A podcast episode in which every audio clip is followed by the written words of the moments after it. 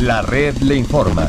Saludos, buenas tardes Puerto Rico. Hoy es martes 5 de octubre del año 2021. Damos inicio al resumen de noticias de mayor credibilidad en el país. Es La red le informa. Somos el noticiero estelar de la red informativa. Soy José Raúl Arriaga y a esta hora de la tarde pasamos revistas sobre lo más importante acontecido como siempre a través de las emisoras que forman parte de la red que son Cumbre, Éxitos 1530, X61, Radio Grito y Red 93, www.redinformativa.net. Señores, las noticias ahora.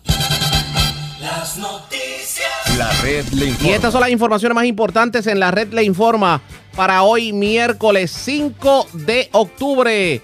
Para arriba el precio del gas licuado, pero quiere enterarse cuál al día de hoy es el llamado precio justo. ¿Qué es lo que usted debe pagar? Lo hablamos con el secretario del DACO, Evan Rivera. Mientras llueven los artículos expirados en los supermercados, el secretario del DACO califica la situación como totalmente escandalosa y advierte que supermercado que lo manguen vendiendo artículos expirados, supermercado que se expone a que lo cierren. Hacienda confirma que vienen más de 12 casos de empresarios que se han estado pasando de listos con las planillas. Niega líder de la UTIER haya brazos caídos entre empleados en las plantas generadoras y asegura que el principal error de Luma ha sido el no quedarse con los celadores de línea de la autoridad que sacaron de la corporación privatizada. Empleados que demandaron al municipio de Barceloneta porque no les aceptaban la FIDAVIT para que pudieran trabajar sin estar vacunados le ganaron la demanda al municipio, lo que significa que ahora pues simplemente podrán reportarse a trabajar. La pregunta es, aquellos que no quieren vacunarse por razones religiosas, ahora no necesitarán de un pastor para hacerles un documento y que puedan trabajar tal y como lo decidió la orden. Analizamos esta controversia con dos abogados conocedores del caso. Preocupado el alcalde de Aguabuenas, hoy se reportó un asesinato en el barrio Mulas y tuvo que la retén del cuartel de la policía abandonar el cuartel porque no habían uniformados para atender el incidente. Ultiman a balazos a hombre frente a edificio del residencial La Montaña en Aguadilla. Vivo de milagro, gente de la policía herido de bala en medio de intervención en el barrio Guaraguao de Bayamón. Otro joven herido de bala en Anones de Naranjito y un hombre tiroteado en la carretera 108 de Mayagüez. Radican cargos criminales a Orocobeño por agredir a su pareja en medio de incidente de violencia de género en Morovis. Y señores, escuche esto. Desconocidos se llevaron cinco caballos de solar en Arroyo, los mismos valorados en sobre 25 mil dólares. Esta es la red informativa de Puerto Rico. Bueno, señores, damos inicio a la edición de hoy martes del Noticiero Estelar de la red informativa de inmediato a las noticias, señores. ¿Cuál debe ser el precio justo del gas licuado? No, ha, no se ha dado cuenta que usted pagaba hace dos años atrás el cilindro de 20 galones de, de gas en 11, 12 dólares y ahora lo está pagando en 22 y 23 dólares. ¿Qué ocurre? ¿Cuánto debemos pagar? ¿Qué es lo que debe ocurrir? Pues tan reciente como ayer en la tarde el Departamento de Asuntos al Consumidor, DACO, presentó el informe precisamente sobre lo que tiene que ver con el gas licuado. Yo tengo en línea telefónica al secretario del Departamento de Asuntos al Consumidor, el licenciado Evan Rivera, para que nos oriente sobre el particular para que los amigos radio oyentes sepan cuánto deben pagar de gas licuado y obviamente puedan protegerse. Saludos, secretario. Buenas tardes, bienvenido. Saludos, buenas tardes. ¿Cómo está, José Raúl? Todo muy bien. Gracias por compartir con nosotros. Bueno, licenciado, ¿cuál debe ser el precio justo hoy, 5 de octubre del 2021, que debemos pagar los consumidores por el gas licuado? Mira, José Raúl, nosotros la información que hemos recabado, que a precios de, en promedio en todo Puerto Rico, el tanque de 20 libras en llenado debe estar alrededor de 20 dólares y el de 100 libras llenado alrededor de 95. Esa es la información. Puede ser que algunos estén vendiendo por encima de eso, otros que estén vendiendo por debajo. Con respecto a los tanques nuevos, el de 20 libras está alrededor de 65, con algunas variaciones, por ejemplo, en la región de Arecibo, que puede llegar hasta 70. En Cagua puede conseguirse hasta 60 en esa región y el nuevo de 100 libras ronda entre 200 dólares la región de Caguas a 260 la región de Arecibo para un promedio de 244 a nivel de todo Puerto Rico. Que en este caso estamos viendo que por lo menos se mantiene porque hace como un mes atrás hablábamos de 18.50 y 19 dólares. ¿De eso que estamos hablando? Eso es así. Nosotros estamos recabando esta información y publicándola mensualmente como parte del monitoreo que llevamos a cabo de la industria. Nosotros lo que queremos ver es no solamente cuál es el promedio de precios, sino cómo se van comportando esos precios a medida que transcurre el tiempo. Otra cosa bien importante que estamos haciendo, Raúl, por primera vez, me parece a mí, en, en la historia reciente del DACO, estamos publicando la tabla de precios de todos los mayoristas de gas licuado en Puerto Rico. ¿Qué esperamos con esta acción? Esperamos con esta acción que cualquier persona que venda gas licuado en cualquier parte de la cadena de distribución, sea mayorista importador, sea mayorista distribuidor, sea detallista, conozca cuáles son los niveles de precios de distintas personas que están vendiendo gas licuado. Nosotros esperamos que esto le le, le, dé una mayor transparencia a cómo se comporta en este mercado y que a su vez esa transparencia se traduzca en precios más competitivos y en mayores beneficios al consumidor. Eh, ¿Se han encontrado ustedes como parte de estas revisiones que han hecho con distribuidores de gas o con mayoristas que tal vez estén inflando los precios? Mira, mira lo, que una de las cosas que perseguimos con esta acción de transparencia de publicar precios es que cualquier precio que esté en la calle que difiera de la tabla de la tabla publicada por nosotros nos hagan llegar la queja con la información adecuada porque eso es indicio de que esa compañía está incumpliendo con los requerimientos del departamento. Me explico todos los que son mayoristas de gas en Puerto Rico tienen que notificar al DACO cuáles son todos los cambios en precio. Y esa notificación tiene que decir el precio actual más el cambio. Y eso es lo que estamos publicando. Si cualquier persona en la calle, sea un consumidor, sea un detallista, sea un mayorista, ve precios distintos a la tabla que nosotros estamos publicando, eso significa que esa empresa está violando la orden de monitoreo nuestra y nosotros lo que queremos es que nos digan quién es para irlos a multar y tomar las medidas que correspondan. ¿La ciudadanía está cooperando? La ciudadanía está cooperando. Nosotros constantemente recibimos información de cuáles son las empresas que no están cumpliendo. Como cuestión de hecho, ya nosotros hemos dado varias multas por este concepto. Importante, que la gente sepa DACO no pone precio de gas licuado. Cuando hay aumento de gas licuado es que la empresa o las empresas aumentaron ese precio. Nosotros lo que hacemos es recabar esa información, asegurar que la información esté correcta, sea adecuada y publicarla y notificarla adecuadamente. Nosotros no es que Dígame algo, ¿en, qué, ¿en qué quedó aquello de las multas a los mayoristas? ¿Se pudieron eh, concretizar o simplemente los mayoristas se salieron por la, con la suya? Pues mira, José Raúl, no se salieron con la suya como cuestión de hecho. Hace dos semanas el Tribunal de Apelaciones resolvió que las acciones que ha tomado el Departamento de Asuntos del Consumidor eran legales, procedían en derecho y todas las multas que dimos, particularmente una empresa de importadora de gas en Puerto Rico, el Tribunal de Apelaciones la sostuvo y rechazó cada uno y todos los argumentos presentados por esa empresa en el tribunal, diciendo hasta que no tenían ningún tipo de argumento ni de, ni, de validez para impugnar las acciones que está tomando el Departamento de Asuntos del Consumidor con respecto a esta industria. Así que no, José Raúl, no se han salido con la suya. DACO está trabajando, DACO está haciendo lo que tiene que hacer, DACO está fiscalizando y no va a parar. Pero en este caso, ya tomando en cuenta la decisión del tribunal, ellos tendrían que pagar. Eso es así. ¿Y, han, hecho movimiento de pagar o, quieren seguir impugnando y levantar este asunto a un tribunal de mayor jerarquía como el Supremo, por ejemplo?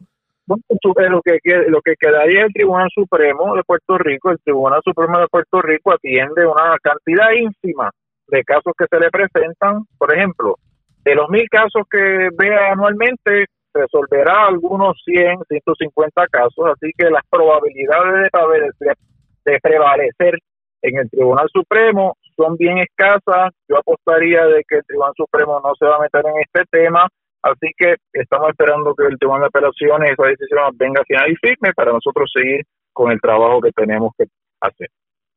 O sea que en este caso su recomendación a ellos es que simplemente cumplan la ley. ¿Usted cree que lo que ha ocurrido es suficiente disuasivo para que las compañías eh, no estén inflando precios simplemente al garete? Lo que hemos visto es que sí, que la industria ha tomado conocimiento de nuestras actuaciones, de que está acatando las órdenes de monitoreo nuestra, está acatando las decisiones que nosotros hemos tomado y aquel que no lo haga pues se va a encontrar con nuestra fiscalización de frente y nosotros vamos a defender al consumidor hasta la última consecuencia. Secretario, eh, en cuanto ya hablamos de mayoristas, obviamente, en el caso de los de los detallistas todo va fluyendo perfecto al momento. Bueno, los detallistas también están sujetos a nuestra fiscalización y nosotros también estamos pendientes de que cumplan con la reglamentación que les aplica. Aunque ellos no tienen que notificar precios, esto solamente aplica a mayoristas, ellos sí tienen que cumplir con una serie de normas, particularmente, y de la más importante es que tienen que anunciar al consumidor cuáles son los precios de venta de ese día. Y no es excusa de que eh, repartan el, el producto en una guaguita o en un carrito, siempre tienen que notificarle al consumidor antes de la decisión de compra cuál es ese precio. Así que si usted llega a un sitio, no hay rotulación de precio, no se le informa cuál el eso es una violación a nuestra reglamentación y si ustedes nos notifican al consumidor que nos está escuchando, nosotros tomamos acciones que pueden incluir multas hasta de 10 mil dólares. Enhorabuena que entonces se le ponga el cascabel al gato en lo que tiene que ver con lo que tiene que ver con esto del gas. Quiero aprovechar que lo tengo en línea telefónica porque sabemos que ustedes están haciendo operativos en los diferentes supermercados. La pregunta es ¿por qué? Cuéntenos. Pues mira, José Raúl, nosotros eh, hemos recibido en las últimas semanas quejas de varias cosas de supermercados, pero dos que nos levantan una seria preocupación. Lo primero es la venta de productos expirados. Hemos visto un alza en las quejas de productos expirados en las últimas semanas. Y lo otro es que no se están honrando las ventas especiales que están anunciadas en el shopper. Nosotros quisimos ver si eso contrastaba, cómo contrastaba eso con la realidad. Y ya desde esta mañana que yo estoy también eh, en la calle con todos nuestros inspectores, los primeros supermercados que hemos visitado hemos encontrado una cantidad enorme de productos expirados, particularmente lácteos y productos cárnicos, y también cuando hacemos la evaluación de los shoppers en la caja, nosotros hacemos un pequeño muestreo y contrastamos lo que dice el shopper con lo que marca la caja, casi el 90% de los artículos que estaban en especial y que nosotros tomamos como muestra, no se están ahorrando las ventas especiales según anunciadas en el shopper, que a mí me parece hasta escandaloso que ocurra eso hasta, a esta altura. Tan grave es la situación con los artículos expirados, porque sí la hemos experimentado en carne propia, pero no, no sabíamos que era tan crítica a nivel de Puerto Rico. Pues yo tampoco, y, hasta, hasta un poco estoy ahora, ahora mismo sorprendido de lo que acabamos de ver en el supermercado en que estamos, de, la cantidad de productos expirados que encontramos. Esta, ¿Cómo fue que usted calificó esta situación? ¿Como una... ¿Cuál fue el, calificativo que le puso a esta situación? Pues, pues a mí me parece que es una situación escandalosa. Y a, y a estas personas, estos supermercados, ¿qué le dice usted? Porque esto, esto, me imagino que entonces los operativos irán a nivel isla y claro está, hay que entender el buen interés que tiene el DACO, pero hay muchos supermercados y no necesariamente todo el personal para atenderlo. Bueno, nosotros en un, solo día, José Raúl, tenemos capacidad de visitarle 70 o 100 supermercados. Esto en un solo día y nosotros sí tenemos capacidad para hacer una buena fiscalización de la industria. ¿no? Eh, nosotros tenemos los inspectores en la calle, están diestros, están preparados y DACO está ready. Eso, eso es cuento de que DACO no tiene capacidad para hacer el trabajo. O sea que, hablando claro, a los supermercados que se pongan las pilas y pongan todo al día y que, y que los artículos expirados no, lo, no los estén sacando o como hacen en algunos supermercados que le cambian el sello.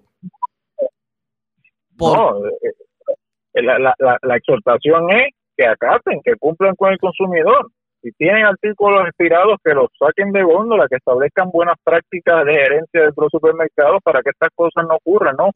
Mira, nosotros acabamos de ver un producto de carne que lleva expirado desde junio de este año. ¡Wow! Ya estamos, ya estamos en octubre, ¿no? No, eso es. Esas cosas, esas cosas no deben ocurrir, definitivamente. esas Pues, cosas no deben ocurrir, no, definitivo. Pues, secretario, vamos a estar pendientes a lo que ocurra en cuanto a eso y sobre todo este operativo de artículos expirados. Gracias, buen- buenas tardes. Buenas tardes, gracias a ti. El secretario del Departamento de Asuntos al Consumidor, el licenciado Evan Rivera, esto último que dice es preocupante y muchas personas lo han evidenciado. La ola de artículos expirados vendiéndose en los supermercados. El secretario advierte que al que lo manguen se, meterá en tremendo lío. Así que, ¿qué va a ocurrir en los próximos días con esto? Ustedes pendientes a la red informativa. Presentamos las condiciones del tiempo para hoy. Hoy martes, una zona de alta presión en los niveles medios a altos de la atmósfera continuará promoviendo tiempo algo estable. Sin embargo, parchos de humedad producirán alguna actividad de aguaceros durante la tarde. Vientos de moderados a vigorosos continuarán promoviendo condiciones marítimas de picadas a peligrosas durante los próximos días. Por lo tanto, advertencias para los operadores de embarcaciones pequeñas están en efecto debido a oleaje de hasta 8 pies a través de la mayor parte de las aguas regionales. Para los visitantes de las playas, un riesgo alto de corrientes marinas está en efecto a lo largo de las playas del norte de Puerto Rico y Culebra. En la red informativa de Puerto Rico, este fue el informe del tiempo. La red le informa. Señores, regresamos a la red Le Informa, el noticiero estelar de la red informativa edición de hoy martes. Gracias por compartir con nosotros. Hay mucho listo en Puerto Rico que está evadiendo el Estado mientras, o, o, obviamente la responsabilidad del Estado, mientras los que trabajamos tenemos que religiosamente llenar las planillas y pagar contribuciones. Hay gente que simplemente tiene mucha ganancia y no rinde al erario. Y hoy el secretario del Departamento de Hacienda,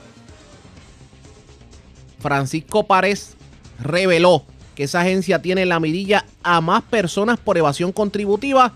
Y estamos hablando de pejes gordos. Se habla de 12 casos de evasores contributivos, pero que pudieran dar mucho de qué hablar. De hecho, tan reciente como hace varios días atrás, tanto el secretario del Departamento de Justicia, Domingo Emanuel, y como el secretario de Hacienda, pues confirmaron que habían embargado todos los bienes del empresario Luis Benítez Avilés y que radicaron cargos en su contra por evasión contributiva y dejar de reportar 7 millones de dólares en ingresos y también aparentemente usar corporaciones para costear compras como Ferrari y Lamborghini. Aparentemente hay un sinnúmero de empresarios que se están pasando de listo y no están pagando las planillas. En entrevista con Denis Pérez de Noticel, esto fue lo que dijo el secretario de Hacienda, Francisco Paredes.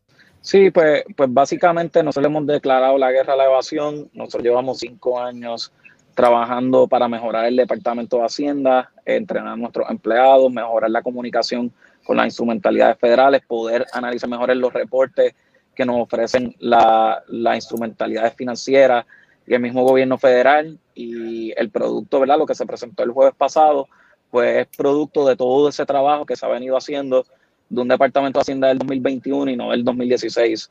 Eh, yo lo llevo diciendo, llevo diciendo, miren, eh, lo que yo estoy viendo acá dentro del departamento de Hacienda es un, departamento de Hacienda distinto, así que incumplidores acudan voluntariamente al departamento de Hacienda porque los estamos identificando y ciertamente hay, hay varias estrategias que están corriendo paralelamente y una, ¿verdad? La de índole criminal, ya cuando son unos casos flagrantes donde existe el fraude, no tan solo una mera omisión eh, ciertamente pues, pues se presentan y, el Departamento de Justicia entre un acuerdo de entendimiento con nosotros donde nos permita a nosotros poder avanzar un poco más con la investigación, llegar a una, una etapa mucho más avanzada y cuando se refiere al Departamento de Justicia, ya el Departamento de Justicia pues tiene todos los elementos para, para presentar los cargos y es lo que se ha, se ha producido. Así que mi agradecimiento a mi equipo de trabajo allá en Hacienda, pero también al secretario Manueli y a su equipo de trabajo, quienes han sido bien responsivos y se han tomado esto bien en serio. Hay que visibilizar el asunto de evasión contributiva, hay que tomar conciencia, nos afecta a todos de distintas maneras y eh, ciertamente pues me enorgullece mucho ser parte de un equipo gerencial que lo está dejando todo eh, en la mesa con, con, esto, ¿verdad? Por el, bien, el bienestar de Puerto Rico, aunque no sean el, no el trabajo más simpático del mundo, pero no, no vinimos aquí a ser eh, señores y señoras simpatía, vinimos aquí a hacer un trabajo y, y a fiscalizar los impuestos y a tratar esos evasores. Quiero preguntarle, hubo un momento que el departamento, y usted tiene derecho a tener su propia estrategia, ¿verdad? Pero hubo un momento en que el departamento de Hacienda tenía, por ejemplo, con los negocios, eh, eh, esta situación de iban y lo cerraban. ¿Eso está ocurriendo o están eh, buscando métodos alternos para evitar esos cierres? Nosotros no tratamos el catarro con, quimioterapia. Eh, nosotros tratamos el catarro con jarabe de catarro. Eh, hay planes de pago para esas personas morosas. Hay otras herramientas que necesariamente requieran el embargo. Los planes de pago han sido bien exitosos. Nosotros hemos flexibilizado las normativas de, planes de pago. Ahora bien, cuando ya estamos hablando de fraude, a los criminales se tratan como criminales. Eh, punto. Y en ese, en ese punto, en ese aspecto, pues, pues sí, ahí bajamos con todo, pero nosotros nos, nos gusta, ¿verdad? Tratar las faltas a, base del grado de esas faltas. Una cosa, un impago una planilla y otra cosa, andar en un Lamborghini reportando 10 mil dólares de, de ingresos en su planilla de contribución sobre ingresos. Son dos faltas bien, bien distintas y hay mucha literatura contributiva que respalda esa posición que hemos tomado como, como Departamento de Hacienda, donde dice, mira, tus facultades no las uses desproporcionalmente, porque eso lo que hace es desincentivar y puede hacer que personas que no necesariamente sean criminales, que hayan tomado algún tipo de riesgo, para la próxima ocasión tomen todos los riesgos del mundo, porque al final del día ven ese trato desproporcional sobre esas faltas cometidas. Claro. Secretario, quería preguntarle, hay, hay varias cositas. Ya finalmente salió el famoso Premium Pay. Eran 86 millones, ¿correcto? Eh, entre público y privado estamos hablando de, de 200 millones lo que se tiene presupuestado. Ya a nivel de gobierno se han eh, distribuido unos 100 millones. A nivel, a nivel privado ya hemos distribuido eh, casi, ¿verdad? 100 millones de dólares. Estamos en esa etapa final.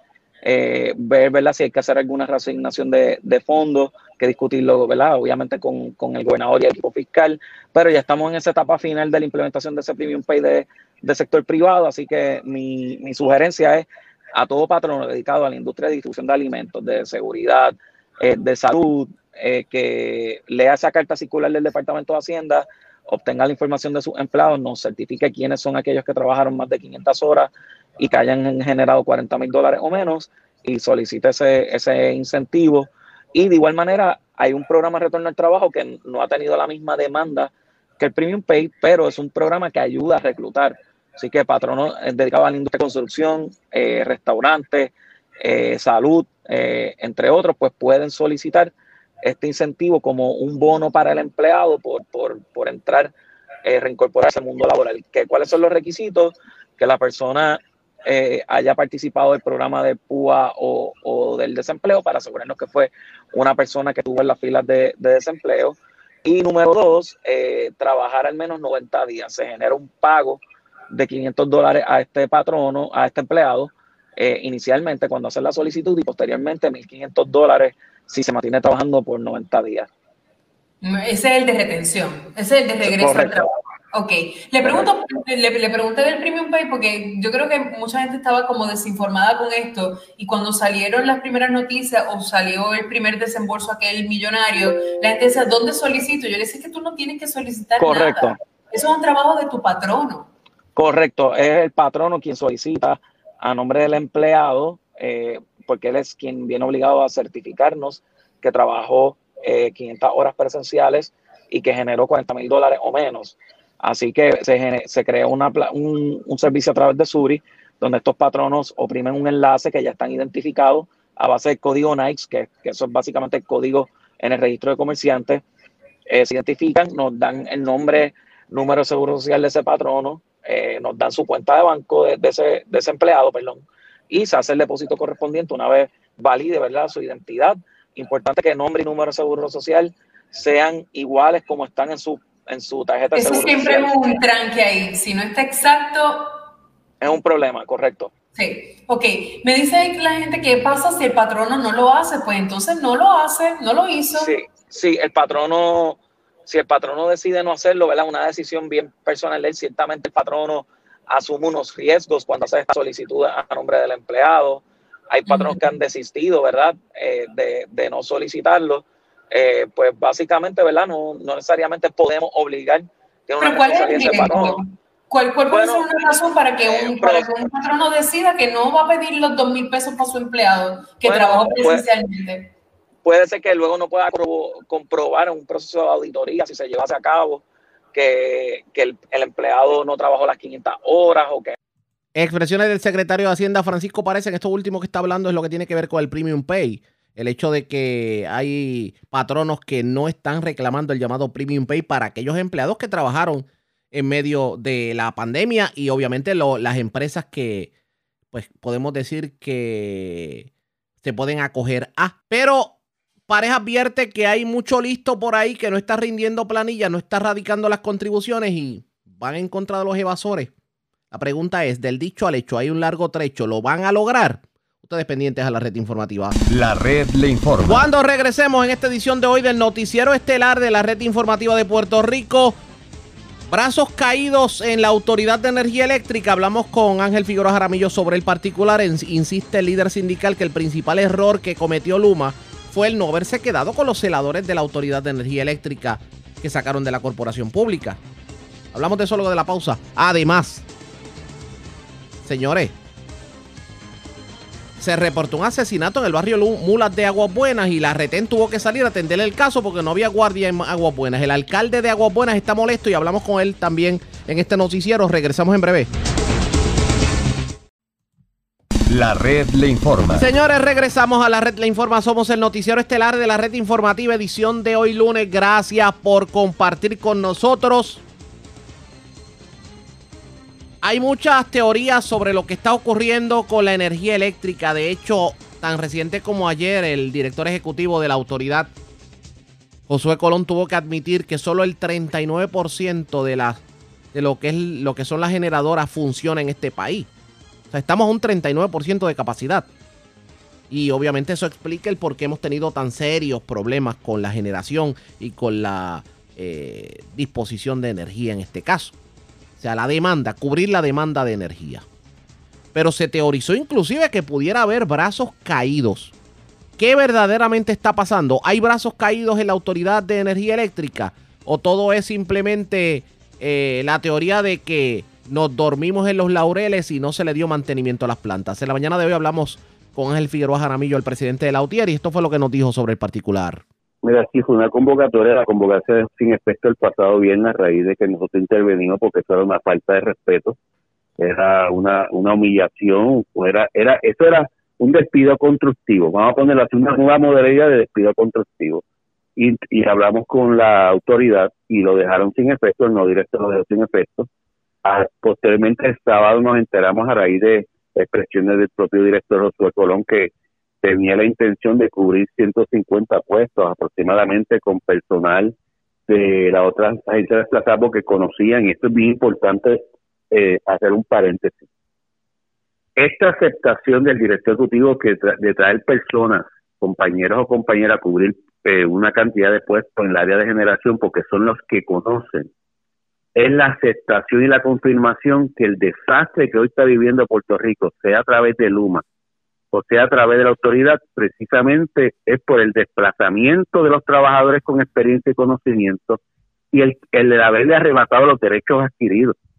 Porque si Luma hubiera reconocido el convenio, como lo ha hecho sin número de corporaciones privadas en el mundo que adquieren propiedades, que dicen yo, por cierto, hoy salió una nota de una compañía que adquirió los centros comerciales en Puerto Rico y dice claramente que mantendrá toda su plantilla en a las mismas condiciones. Ese es el mejor ejemplo. Si Luma hubiera aceptado el convenio y hubiera mantenido las, mismas condiciones, pues gran parte, por no decir la totalidad, de esos trabajadores con experiencia y conocimiento se hubieran desplazado hacia Luma y, pa, y hubieran evitado la crisis operacional por falta de experiencia que Luma hoy está teniendo. Pero a mí me parece que había algún interés involucrado en todo esto que como que aprovechó la coyuntura para de tratar de desarticular a Lautier.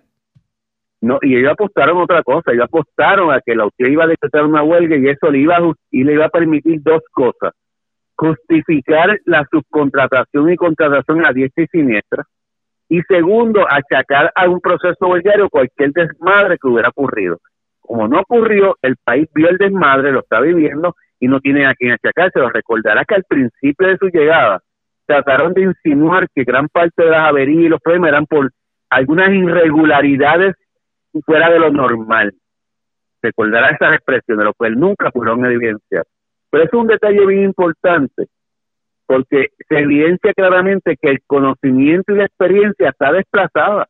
y la desplazaron cometieron un grave error que está sufriendo el pueblo de Puerto Rico. Y la expresión del ingeniero José Colón decir, primero que redescubrió América, porque la UCI viene diciendo por más de 10 años la, el problema de falta de mantenimiento y lo pueden buscar. Yo antes a un Twitter alguien me debatió y, le, y hice un gogoleo como dicen los muchachos, busqué toda la evidencia de cuántas veces nosotros hemos dicho que el problema es falta de mantenimiento.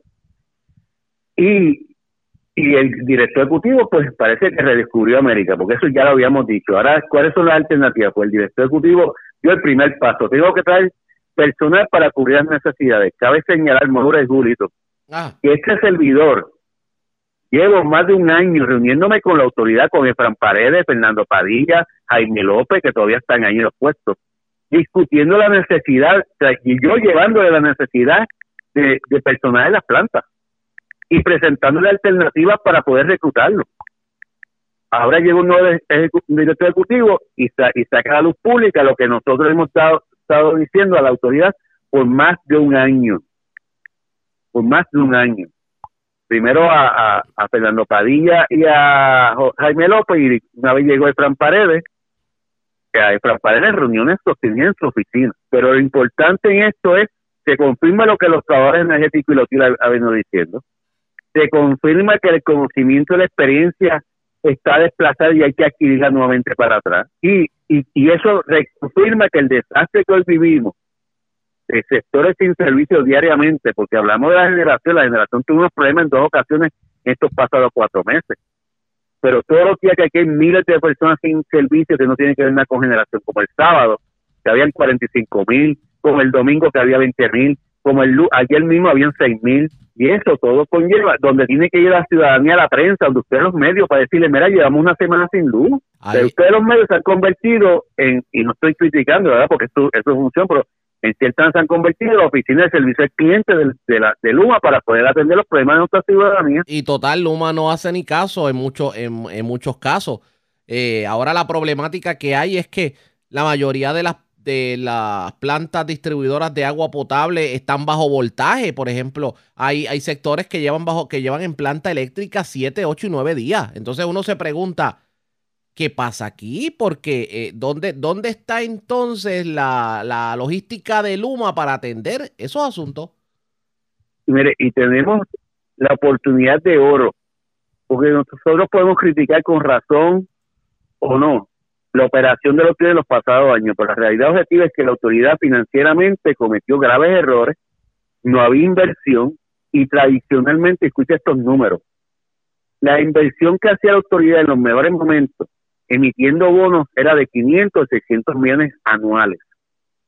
Tú vas a llegar a 5 mil millones de inversión, te hay que tardar 10 años. Sin embargo, hoy la autoridad y el pueblo de Puerto Rico tiene una asignación de casi 14 mil millones de dólares para transformar el sistema eléctrico. Hoy. Y estamos perdiendo una oportunidad de oro para transformar un sistema eléctrico de futuro para nuestras generaciones. Y la discusión es cómo yo contrato. Luma se está llevando todo. Próximamente me llegó información esta mañana de todos los contratos de Luma que está teniendo y por qué a Luma no le importa otorgar contratos a diestra y siniestra, porque eso lo paga la factura, lo paga el Poder de Puerto Rico, porque es parte del contrato. Está en el control de gastos. Por eso es que él pidió Luma un aumento y es el segundo aumento que Luma pide. Por eso estuve los ejecutivos de Luma ganando 600 mil dólares al año. Y aquí no ha pasado nada. Cuando aquí se nombró un director ejecutivo este que duró yo creo que 24 horas, era, no me acuerdo, no los apellidos era Díaz que se le había asignado 750 eh, granados, día granado creo que se llamaba. Que se le había asignado un de 750 mil, país por poco se va a la calle. Cuando Higgins asignó un contrato, un, un salario de 450 mil, la gente criticó, sin embargo tenemos 22 ejecutivos ganando 625 mil al, año, sin servicio, sin ninguna mejoría, ¿y dónde estamos? Por eso es importante, eh, Arriaga, es, hoy hay una protesta en la Telicia en Ponce, este próximo viernes hay una protesta en el alcalde de Aguadilla convocó una protesta. Y el 15 de octubre hay una protesta del pueblo que se está convocando para ir a piso. Hay que salir, hay que exigir. No podemos caer ahora porque cambiaron el director ejecutivo y ahora está sacando los informes. Mira, está reconociendo el problema, mira. Ahora nos quedamos en las casas, no. No podemos pensar que esto va a solucionar el problema. Tenemos que exigir lo que el país necesita a futuro, que ese dinero se invierta correctamente para que el futuro energético del país sea uno realmente resiliente, con la palabra está bien bonita, resiliente, este, al menos costo posible, pero ¿cuántos proyectos de eso dice que va a invertir millones de dólares para darte una placa en tu techo para que pueda darle luz a tu nevera? Expresiones de Ángel Figueroa Jaramillo, el presidente de la UTIER. Lo cierto es que ellos insisten en que no hay brazos caídos y que el peor error que cometió el gobierno fue simplemente el que no se le impusiera Luma, que se quedara con los empleados de la Autoridad de Energía Eléctrica bajo los convenios colectivos que estaban vigentes, como por ejemplo UTIER, Huitice, Huepi. La cosa hubiera sido otra si se hubieran mantenido los empleados que tienen suficiente experiencia para atender estos problemas. Vamos a ver qué va a ocurrir de aquí en adelante. Pero ya que estamos hablando de energía, el gobernador Pierluisi ayer rechazó que su administración vaya a darle el visto bueno a cualquier propuesta de establecer en Puerto Rico reactores nucleares para producir energía eléctrica. Escuchemos brevemente lo que dijo. La energía nuclear. No, en, mi administración descartada. ¿Y ya quedó?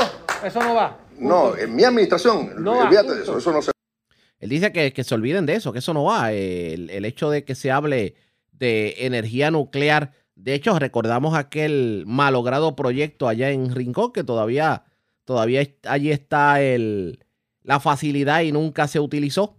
Pero esto surge porque se estuvieron haciendo estudios para la posibilidad de generar energía nuclear desde Vega Baja. Y Pierluisi dice que no cabe en la mente de su administración el que se hable de energía nuclear. Sí se habla de energía renovable y los proyectos que, que está haciendo el gobierno van en miras a que en el 2050 toda la energía de Puerto Rico sea renovable. No sé dónde estaremos de aquí a allá, pero lo cierto es que eso es lo que se evalúa. Así que ¿Qué va a pasar de aquí en adelante con energía eléctrica? Eso está por ver. Ustedes pendientes a la red informativa. La red le informa. Vamos a la pausa cuando regresemos. Las noticias más importantes acontecidas en el ámbito policiaco, entre las que tenemos que destacar, eh, se reportó. Bueno, se llevaron cinco caballos. Así como usted lo oye. Se llevaron cinco caballos de un solar en arroyo, valorados en sobre 25 mil dólares. Además, una persona fue asesinada en Aguas Buenas, pero escuche esto. La retén, que estaba sola en el cuartel, tuvo que dejar el cuartel solo para irse a atender esta situación de emergencia. También una persona resultó herida de bala en Naranjito y se reportó otro asesinato en Aguadilla. Y un agente de la policía resultó herido de bala en medio de una intervención en Bayamón. Eso y más. Luego de la pausa, regresamos en breve.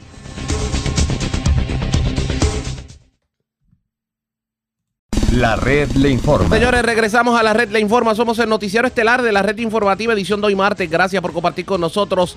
Vamos de inmediato a noticias del ámbito policiaco y vamos a comenzar en la zona sureste de Puerto Rico porque desconocidos se apropiaron de sobre cinco caballos. Esto de una finca en la zona de Arroyo, específicamente en un solar de Arroyo. Todos valorados en sobre 25 mil dólares. La información la tiene Walter García Luna, oficial de prensa de la policía en Guayama. Saludos, buenas tardes. Saludos, buenas tardes a todos los que escuchan. Agentes del Distrito de Arroyo investigaron una profesión ilegal durante horas de la tarde de ayer en hechos ocurridos en el barrio Palmas del dicho municipio.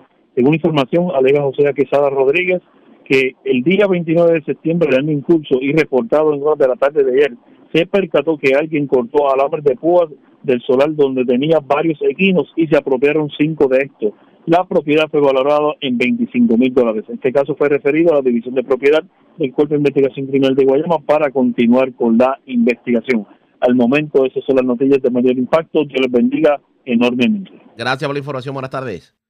Gracias, era Walter García Luna, oficial de prensa de la policía en Guayama. De la zona sureste vamos a la zona centro-oriental de Puerto Rico, porque una persona fue ultimada a balazos en la mañana de hoy un hecho ocurrido en el sector Palmasola, en Mulas, en Aguas Buenas. Además, desconocidos se llevaron un cable de la compañía Claro de un sector en la carretera 31 de Juncos. También en Juncos se llevaron un arma de fuego de un vehículo estacionado en el sector.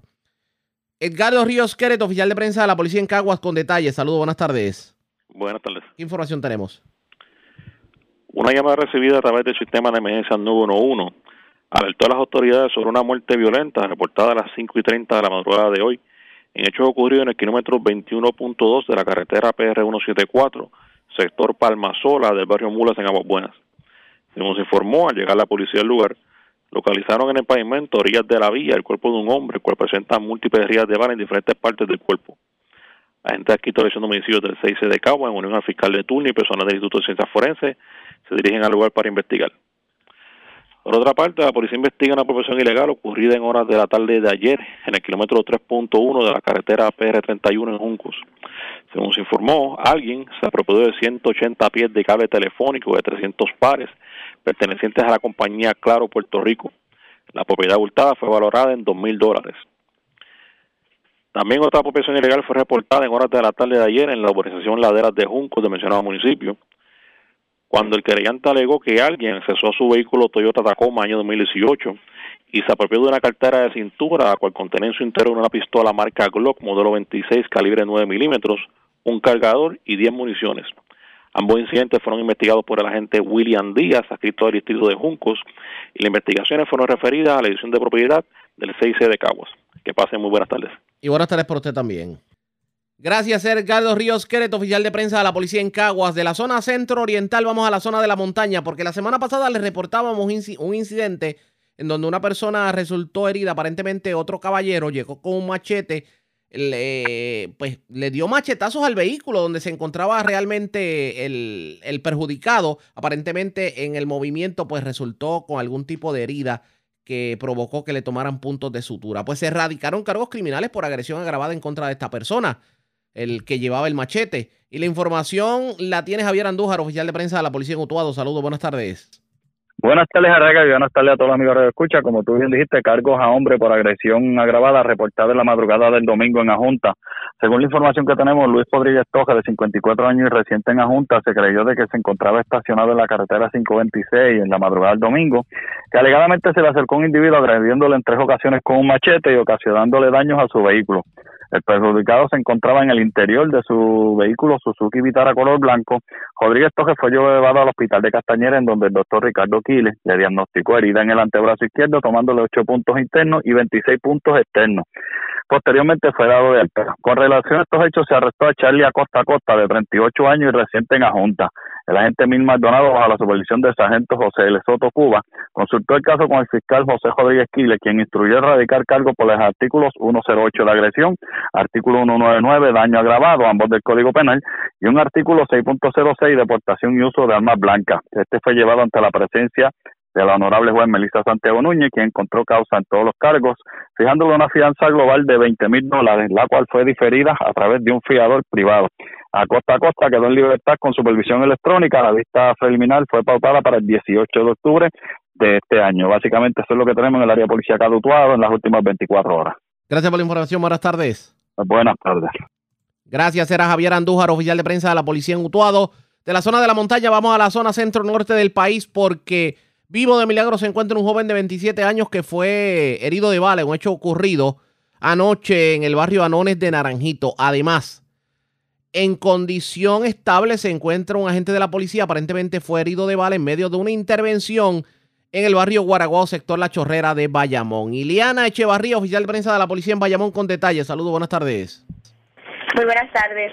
Una persona resultó herida de bala, hechos reportados a las 7 y 44 de la noche de ayer lunes en la carretera 813, kilómetro 1.7 del barrio Anones en Naranjito. Según el informe preliminar, una llamada del sistema de emergencias 911 alertó a las autoridades sobre una persona herida de bala. A los policías llegar al lugar se encontraron con un hombre, el cual fue identificado como Jonathan Durán Rodríguez, de 27 años y vecino del mencionado municipio. Durán Rodríguez fue transportado por los paramédicos al Centro de Diagnóstico y Tratamientos de Naranjito, donde fue atendido por el médico de turno, quien luego de evaluarlo indicó que su condición era crítica, siendo posteriormente transportado al Hospital Centro Médico de Río Piedras. El agente Gilestra, adscrito a la División de Homicidios del Cuerpo de Investigaciones Criminales de Vega Baja, está a cargo de la investigación. Por otro lado, un agente adscrito al área policial de Caguas resultó herido de bala en la tarde de ayer lunes, en medio de una intervención que se desarrolló en el barrio Guaraguao, sector La Chorrera, en Bayamón. El agente Roberto Rodríguez Lebrón, adscrito a la División de Arrestos Especiales de Cagua, resultó herido de bala en el costado izquierdo y en el antebrazo izquierdo por Samuel Acevedo Mulero. Rodríguez Lebrón, en unión a varios agentes, se disponían a diligenciar una orden de arresto en contra de Acevedo y al llegar a la residencia y anunciar que son policías, Acevedo disparó en contra de los efectivos. Posteriormente, Acevedo Mulero se privó de la vida en la residencia y el funcionario fue trasladado al Centro Médico de Río Piedras, del cual se indica que sigue en condición estable. Gracias por la información. Buenas tardes. Buenas tardes. Gracias, Eriliana Echevarría, oficial de prensa de la policía en Bayamón, de la zona metropolitana. Vamos al norte de Puerto Rico porque, señores, se llevaron de todo. Las autoridades literalmente vaciaron eh, lo, bueno, desarticularon una operación criminal que se mantenía en los BB Apartments en la zona de Barceloneta. Ocuparon armas, drogas, dinero, arrestaron dos personas. Además, en otros asuntos, pues, una persona que era buscada por violencia de género agresivo fue arrestada en Ponce. Y también eh, hay otra erradicación de cargos criminales. Es el Malvarado, oficial de prensa de la Policía en Agresivo, quien nos trae detalles en vivo. Saludos, buenas tardes. Sí, buenas tardes. En la tarde de ayer, la División de Drogas y Narcóticos y Armas Ilegales del área de Arecibo, en, en unión a las diferentes divisiones, tales como Drogas Mayagüez, Arrestos Especiales, División de Vehículos Hurtados y K9, realizaron varios, eh, varias intervenciones y arrestos en el pueblo de Barceloneta. Como resultado, en el residencial B&B Apartment en el pueblo de Barceloneta, se logró los arrestos de Joshua Aulet Rolón, de 19 años, residente del mencionado de Florida. Eh, Luis Acevedo Guzmán, de 34, residente del mencionado municipio. La evidencia que se ocupó fue una pistola eh, Springfield color negra, un cargador, 14 municiones calibre .40, 100, eh, 1.184 dólares en efectivo, un vehículo ocupado, un Toyota Corolla color blanco, y también se arrestó a Ángel Elías Alicea, de 19 años, residente de Barceloneta. La evidencia que se ocupó fue 36 bolsas de marihuana, 26 bolsas de cocaína y 242 dólares en efectivo y un vehículo ocupado Mitsubishi Lancer color gris.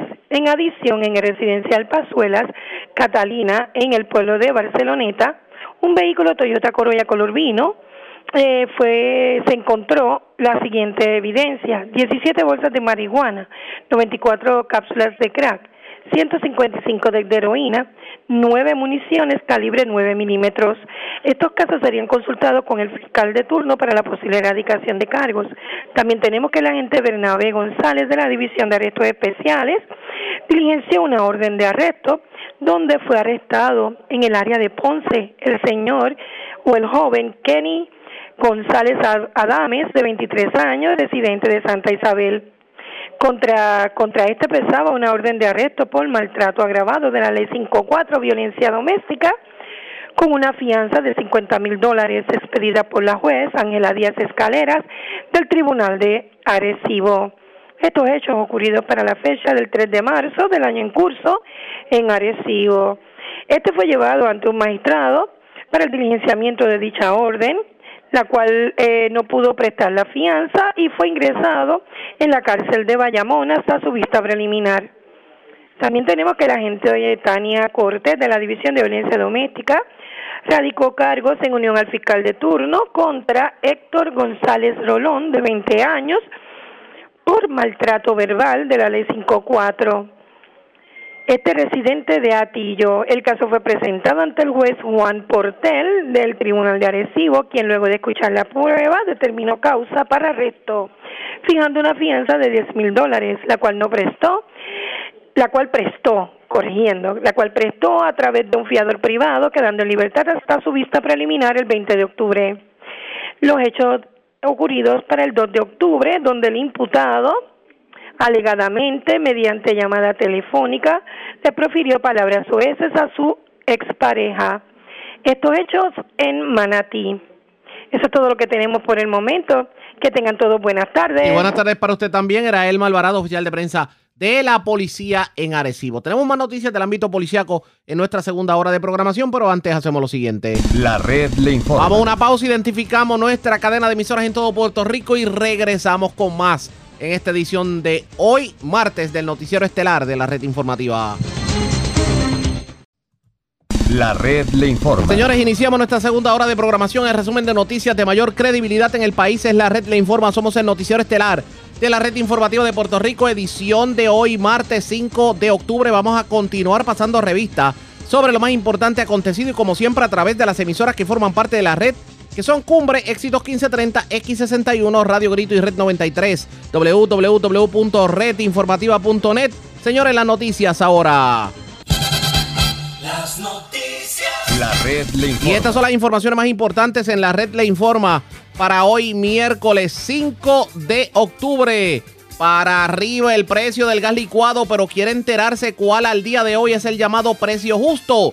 ¿Qué es lo que usted debe pagar? Lo hablamos con el secretario del DACO, Evan Rivera. Mientras llueven los artículos expirados en los supermercados, el secretario del DACO califica la situación como totalmente escandalosa y advierte que supermercado que lo manguen vendiendo artículos expirados, supermercado que se expone a que lo cierren. Hacienda confirma que vienen más de 12 casos de empresarios que se han estado pasando de listos con las planillas. Niega líder de la UTIER haya brazos caídos entre empleados en las plantas generadoras y asegura que el principal error de Luma ha sido el no quedarse con los celadores de línea de la autoridad que sacaron de la corporación privatizada. Empleados que demandaron al municipio de Barceloneta porque no les aceptaban la FIDAVIT para que pudieran trabajar sin estar vacunados, le ganaron la demanda al municipio, lo que significa que ahora pues simplemente podrán reportarse a trabajar. La pregunta es, aquellos que no quieren vacunarse por razones religiosas, ahora no necesitarán de un pastor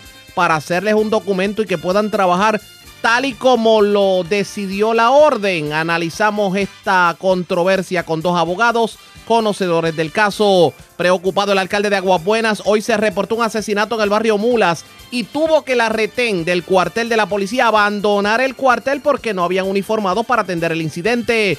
Ultiman a balazos a hombre frente a edificio del residencial La Montaña en Aguadilla. Vivo de milagro, gente de la policía herido de bala en medio de intervención en el barrio Guaraguao de Bayamón. Otro joven herido de bala en Anones de Naranjito y un hombre tiroteado en la carretera 108 de Mayagüez. Radican cargos criminales a Orocobeño por agredir a su pareja en medio de incidente de violencia de género en Morovis. Y señores, escuche esto. Desconocidos se llevaron cinco caballos de solar en Arroyo, los mismos valorados en sobre 25 mil dólares. Esta es la red informativa de Puerto Rico. Bueno, señores, damos inicio a la segunda hora de programación en el noticiero estelar de la red informativa. De inmediato a las noticias, empleados que habían demandado al municipio de Barceloneta porque no le aceptaban una declaración jurada, eh, eh, obviamente para que pudieran trabajar sin que tuvieran el requisito de vacunas por razones religiosas, ganaron la demanda. Y esto abre una caja de Pandora porque el Estado no pudo demostrar en la, demanda del municipio de Barceloneta por qué había que obligar a los empleados de un municipio a estar vacunados o por qué no se le permitía una objeción por conciencia. Vamos a analizar un poco el tema Hoy el licenciado Joe Mercado tuvo la oportunidad de entrevistar al licenciado Juan Gaut, quien fue el, abogado que llevó el caso en contra del municipio de Barceloneta respecto a las afidavits de, de los no vacunados. Y esto fue lo que dijo sobre el particular. Barceloneta emite una orden municipal, que también es una orden ejecutiva, donde establece que va a seguir las directrices del departamento del gobernador en la orden ejecutiva 58 las determinaciones y las órdenes administrativas del Departamento de Salud y las órdenes emitidas por el Departamento de Educación en los programas START y, en pues, lo que no es educación en, en, el municipio. Eh, en ese proceso, eh, ellos también aceptaron personas a trabajar simplemente con la prueba negativa de COVID, tal como establece la orden ejecutiva.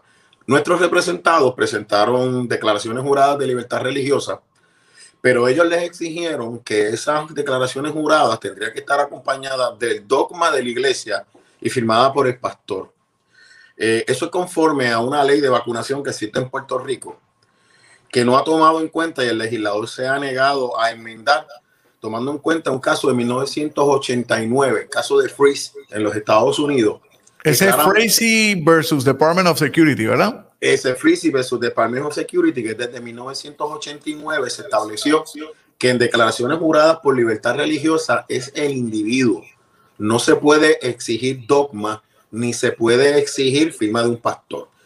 Eh, en el caso de ellos, la iglesia le dijo, nosotros no vamos a enviar ninguna carta de dogma ni ninguna carta del pastor, no porque no quisieran ayudarlos, sino porque la iglesia a las cuales asistían ellas, que eran varias iglesias, no iban a avalar la posición inconstitucional del Estado, de obligarlos a ellos a que la fe se institucionalizara. O sea, lo que la gente no se ha dado cuenta que el requerimiento del Estado es tomar un control de qué tipo de fe se acepta. La fe individual se rechaza y solamente puede aceptarse la fe de los concilios y de las instituciones eclesiales. Tristemente, tú sabes bien, o si no, la gente no, no recuerda, los muchos concilios en Puerto Rico no hizo nada más que salir esa orden, inmediatamente dijeron que no iban a dar la carta. Eh, se le hace el planteamiento al municipio vía carta diciéndole, mire, de acuerdo al caso de Freeze, de acuerdo al Religious Freedom Restoration Act que establece que cuando el Estado va a hacer una acción que afecta a la libertad religiosa, tiene que establecer dos cosas. Que tiene un fin público apremiante, o sea, que es necesario y que es la medida menos onerosa. Nosotros no vamos en este caso y no, no lo hicimos en este caso porque se está haciendo en otros, ¿verdad? Y tú eres abogado, hijos eran mis clientes. Eh, que nosotros para propósito de este caso no íbamos a, íbamos a aceptar que el Estado tenía un fin público apremiante en el proceso de vacunación. Claro. Pero que el Estado estaba violentando la libertad religiosa del individuo cuando tenía otras maneras de, de hacer lo que eran menos onerosas. Por ejemplo, que simplemente con una prueba negativa semanal se permiten los empleados presentarse al lugar de trabajo o tienes trabajo remoto que también estaba accesible para cada una de nuestras de, las demandantes. Ambas cosas se le denegaron. ¿Qué hacemos?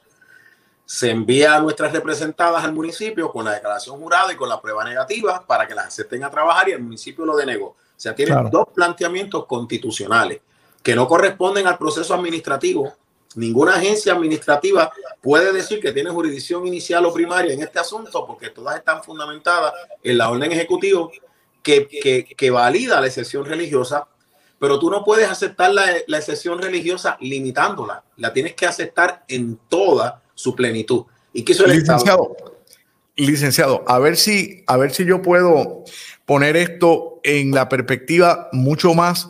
Eh, digo, yo creo que usted lo está explicando genial, espectacular, en arroyo habichuelas como es. Pero cuando las personas llevan el, el affidavit que le confiere, por así decirlo, por decir algo, la orden ejecutiva que dice que hay varias excepciones. La excepción médica. Ok, tú tienes un padecimiento médico, no te puedes vacunar, tu médico te firma, lo juramenta. Ok, esa es una. La otra excepción es la excepción religiosa. Y el Estado dijo en muchas de las órdenes ejecutivas que esa excepción tenía que estar firmada por un pastor o por una iglesia.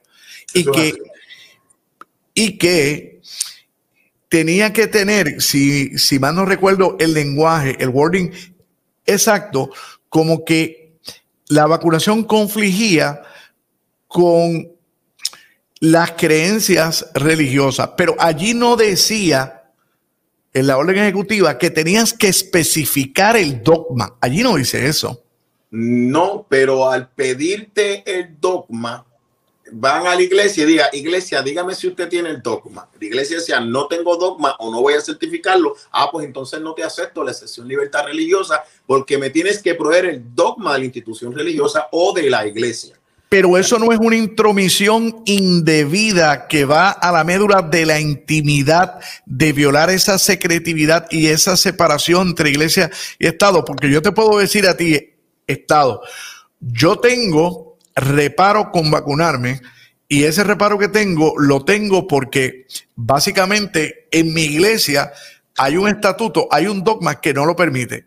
Pero cuando va más allá, como compañías privadas, compañías aseguradoras en este país, que le han pedido a gente que yo le he firmado, el affidavit, que le han pedido No, no, no, específicame el dogma.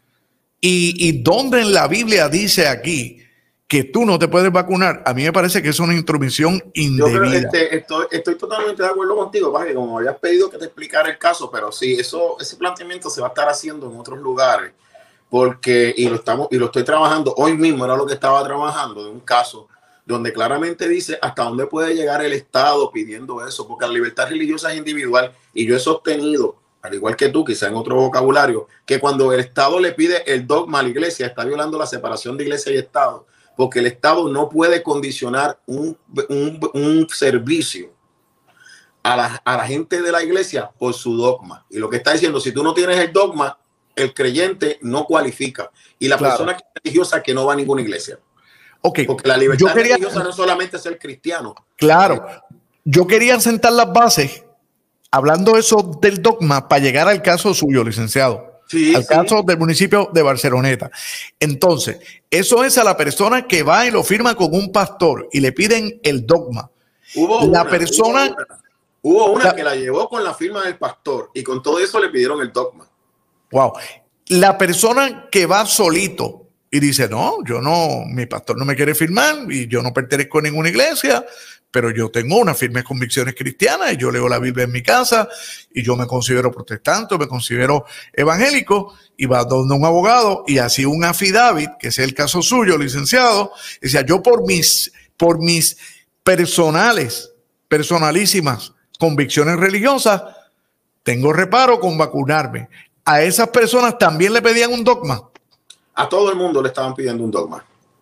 Porque una llevó la firma del pastor pero otras no llevaron ninguna firma del pastor. Lo interesante es que fueron documentos de varios notarios en esa misma línea. O sea, yo no tengo que establecer un dogma de ninguna iglesia para reclamar mi libertad religiosa, porque es lo que te digo, estás institucionalizando la religión. Yo tengo derecho a creer lo que yo entienda creer. De hecho, la libertad religiosa individual te protege el derecho a no creer en nada. Y yo como ateo no creo en la vacuna porque y eso es libertad religiosa del individuo desde el punto de vista de que no tengo una creencia religiosa. Entonces el Estado está diciendo, no, no, no, no, para que tú puedas ejercer tu religión tienes que estar en un dogma de una institución. Y ahí estás violentando la parte de, tú sabes bien que la primera enmienda tiene una pequeña fricción que no se va a intervenir con las iglesias, pero que se va a proteger la libertad religiosa del individuo. La libertad de nosotros estamos en la segunda parte de esa primera enmienda de la Constitución. Esto no es libertad de culto. Esto es la libertad del individuo a ejercer su creencia libremente y el Estado reconoce esa excepción. Pero ¿qué hace? Utilizando una ley que desde 1989 y uno de los planteamientos que hicimos, compañeros, fue el siguiente. Mira, si cuando aquí se aprobó el consentimiento mutuo en el Tribunal Supremo de Puerto Rico, los tribunales dieron el consentimiento mutuo sin haber enmendado la ley, si cuando se, el Tribunal Supremo validó la ruptura irreparable y no se enmendó el Código Civil y los tribunales hacían divorcio por ruptura irreparable sin haberse enmendado el Código Civil, tú me tienes que aplicar el mismo principio porque la ley de la tierra, la ley del caso es la decisión de 1989 y la constitución está por encima de la ley. Definitivo. Entonces, ese es mi planteamiento. O sea, si yo tengo, y el RIFRA, que es una ley federal, está por encima de la ley y me dice que es el carácter individual y es que es la medida menos onerosa, porque lo que pasa es que yo hice el planteamiento lo más sencillo posible para que no se diluyera. Primero, tú me estás haciendo cosmético la libertad religiosa porque una persona que te lleva la certificación negativa, tú le permites entrar. Yo llevo mi declaración jurada de libertad religiosa porque yo quiero hacer constar que es por motivo religioso. ¿Si me entiendes? Por ende, tú me estás poniendo una carga más onerosa, pero entonces cuando yo te llevo la declaración jurada, tú me pides a mí que lleve el dogma. Por ende, ¿de qué estamos hablando? Que estás violando la libertad religiosa porque es la medida, esta no es la medida menos onerosa, esta no es la medida menos difícil que tú tienes. Y encima de eso, te llevo la prueba negativa, que si tú hubieras tenido buena fe, te dice, mira, vete a trabajar porque tienes la negativa y, y seguimos trabajando esto de la libertad religiosa individual. Pues mira, este, eso tenía validez pero no, no, no, no la tiene. O sea, nos quedamos fuera eh, y, no, y, no, y no se validó la libertad religiosa. Cuando tú haces el planteamiento, o sea, a mí me gusta ser sencillo en este tipo de cosas. Claro. El tronco de la libertad religiosa no es la iglesia. Es el individuo. Es el individuo. Yo, yo, yo he preguntado en varias ocasiones aquí en estos, en estos live, si cuando la exgobernadora de Puerto Rico, Wanda Vázquez, cerró a Puerto Rico e hizo un lockdown, que no abrieron las iglesias aquí, licenciado, que no abrió nada desde marzo hasta casi, casi agosto. O sea, nosotros estuvimos más de seis meses con un lockdown en este país el año pasado. Si alguien dejó de ser religioso con las iglesias cerradas, No, Claro que y- no. no, y lo interesante con Wanda Vázquez fue, y yo estuve, yo fui el que negocié ese caso por las iglesias, que cuando Wanda Vázquez, la ex gobernadora Wanda Vázquez, y en ese sentido la ex gobernadora fue fiel a su palabra en todo, se le llevó el Estado de Derecho, se le no nos obliga a demandar claro. y no nos obligue a abrir, porque este domingo abren mil iglesias. O sea, yo te- nosotros teníamos detrás de nosotros mil iglesias que iban a abrir ese domingo retando la orden. Que. Estaban dispuestos a ir al tribunal. Y la Claro. gobernadora vio el Estado de Derecho y dice, deben una semana más. Se la dimos y abrió, pero a esta administración se le ha dicho el caso de Freys y dice, hasta que yo no tenga una sentencia, yo no voy a cambiar la orden ejecutiva. Ahí Sí. tú ves la diferencia de, de un Mi- gobernador frente a otro, de que cuando tú le llevas la jurisdicción de los Estados Unidos, al cual Claro. estamos sometidos, dice, ok, aunque la ley de una cosa, yo sé que este caso va por encima. Y Mire. iglesias abrieron. Pero es Mire como si le- hubo que hacer el planteamiento. No fue, no fue, no les nació, hubo que decirle, esto es lo que vamos a hacer. Sí, yo me, yo me refiero quizás a un planteamiento un poquito, un poquito más elaborado, a que muchas veces la persona lleva el affidavit por sus propias convicciones religiosas y dice, mira, yo no me quiero vacunar, aquí está el affidavit firmado por mí ante un notario. Y el que lo recibe, el director de escuela, el, en ese mismo municipio de Barceloneta, de Manatí, de Camuy, le dice, no, no, no, no, no, no, no, por ti no, por ti no. Esto tiene que estar firmado por un pastor. Entonces, la pregunta para mí, cuando llamo a esa gente, mira, ven acá, tú estabas en Puerto Rico en marzo del año pasado. Ah, sí, licenciado, sí, yo estaba aquí. Una pregunta, cuando el país cerró y cerraron todas las iglesias por seis meses, ¿tú dejaste de ser católico o dejaste de ser protestante? ¿Verdad que no? Tú orabas en tu casa y tú no te congregabas. Es que, y tú es no que te tu congregabas. creencia religiosa no la controla la iglesia. Claro, ese es mi punto. Ese Fíjense en el planteamiento interesante que traen tanto el licenciado Joe Mercado, que es quien entrevista de la red informativa, como el licenciado Juan Gaut, que fue el licenciado que llevó la demanda de varias personas en contra del municipio de Barceloneta. Lo que ocurre es que no le aceptaron las declaraciones juradas por convicciones religiosas para no vacunarse y poder trabajar, porque no incluía lo que se llama el dogma. El dogma es ¿Cuál es la razón que la iglesia da específicamente para decir que no deben vacunarse? Ya sea un precepto de la Biblia, ya sea que piensan que, que esa es la marca de la bestia, etcétera, etcétera, como tantas cosas que han habido. Y lo que plantean los abogados es que ese no, la convicción religiosa no la determina un pastor o la determina un sacerdote, la determina la persona. ¿Cuál es, ¿Por qué traemos este caso a colación? Porque da la casualidad que estas personas ganaron el caso en el tribunal. Y esto abre una caja de Pandora, porque en otros lugares ha ocurrido lo mismo con precisamente estas declaraciones juradas, esta excepción a la regla para personas que no tengan que vacunarse y puedan trabajar en el gobierno. ¿Cómo va a atender el gobierno este tostón? Ustedes pendientes a la red informativa. Presentamos las condiciones del tiempo para hoy. Hoy martes, una zona de alta presión en los niveles medios a altos de la atmósfera continuará promoviendo tiempo algo estable. Sin embargo, parchos de humedad producirán alguna actividad de aguaceros durante la tarde. Vientos de moderados a vigorosos continuarán promoviendo condiciones marítimas de picadas a peligrosas durante los próximos días. Por lo tanto, advertencias para los operadores de embarcaciones pequeñas están en efecto debido a oleaje de hasta 8 pies a través de la mayor parte de las aguas regionales. Para los visitantes de las playas, un riesgo alto de corrientes marinas está en efecto a lo largo de las playas del norte de Puerto Rico y Culebra. En la red informativa de Puerto Rico, este fue el informe del tiempo.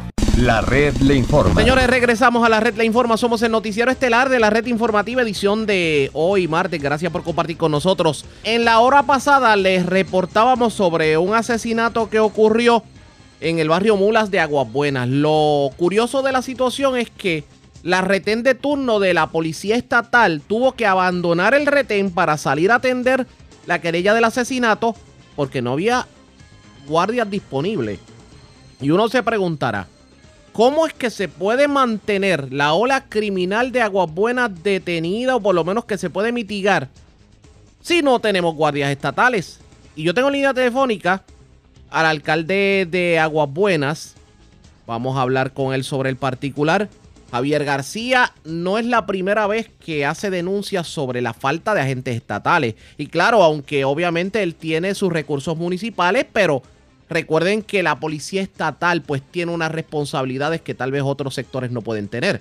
Alcalde, saludos, buenas tardes, bienvenido a la red informativa. Buenos días, Arriaga, y, buenos días a todos los que nos escuchan. Y gracias por compartir con nosotros, alcalde. Usted ha hecho la denuncia varias veces, no es la primera vez que lo hemos escuchado, de hacerle llamado a los diferentes comisionados de la policía estatal de turno de que asignen más agentes de la policía. Esta mañana se vio evidenciada la crisis, tanto, o sea, el que la retén haya tenido que dejar el cuartel para atender la querella de asesinato en mulas, pues uno dice, wow, y si ocurre una emergencia en Aguas Buenas a las 2 de la mañana, ¿cómo se atiende? Alcalde, ¿cuál es su análisis sobre todo esto? Y bueno, primero, primeramente, eh, nuestro pueblo de Aguas Buenas eh, es un pueblo que eh, dentro de, nuestra geografía, ¿verdad? Y somos un, pueblo que tiene los campos colindantes con la, ¿verdad? Con las ciudades entre Cagua, Aguas Buenas, en Cagua, Bayamón, Guaynabo, Isidra, Isidra. Eh, nosotros, eh, primeramente, la tengo que, decir que en el área de Cagua, nosotros pertenecemos a la comandancia de Cagua y Aguas Buenas es el, el pueblo de menos incidencia en el área. No obstante, nosotros hemos tenido unas situaciones en el pasado y todavía, ¿verdad? Continuando, donde pues a veces vienen personas que vienen de, otros pueblos y no los ejecutan, no las ejecutan en, en, en Aguas Buenas, especialmente en estas áreas solitarias respecto a la policía, eh, sí, este servidor ha hecho ¿verdad? unas solicitudes de más efectivos de la policía para nuestro municipio, eh, basado a que, pues, en cuanto a la, este tipo de crímenes, ¿verdad? En lo que es la, el, patrullaje en, las comunidades preventivo, en estas áreas colindantes que son solitarias, puede haber presencia más de la policía, pero pues en el pasado, ¿verdad? Pues el reto de la Policía de Puerto Rico es, la falta de personal. En la mañana de hoy, eh, sí, eh, me cogió por, por sorpresa eh, esta situación, ¿verdad? Donde pues solamente en el turno estaba un solo agente, que era la retén, y porque se habían reportado los compañeros de turno por enfermedad. Aquí en Aguas Buenas se mantiene una plantilla más o menos entre algunos 22, de 22 a 25 agentes, eh, dentro de los tres turnos, pero eh, sabemos y, yo sigo insistiendo en que necesitamos más efectivo de la policía eh, por Caguas Buenas, aunque en estos momentos la estadística es que estamos en más, más cuatro o con el asesinato de hoy es más cinco comparado con el año 2020 eh, basado en ese repunte de casos pues verdad yo le hoy ¿verdad? me comuniqué con el comisionado de la policía y eh, vamos a sostener una reunión para hablar sobre esta situación en cuanto al, pueblo de Aguas Buenas. ¿Qué explicación, si alguna, le han dado en la uniformada sobre, digo aparte, porque uno puede entender el, el que un uniformado se, se vaya por enfermedad, pero la lógica es que si una persona se va por enfermedad, haya quien lo sustituya. ¿Qué otra explicación le han dado en la uniformada, si alguna? Al, momento no, no tengo esa información. Eh, durante el día de hoy, durante cuando sostenga esta reunión con el comisionado de la policía, pues entonces ahí eh, hablaremos de este asunto, pero al momento no, no tengo esa, esa información.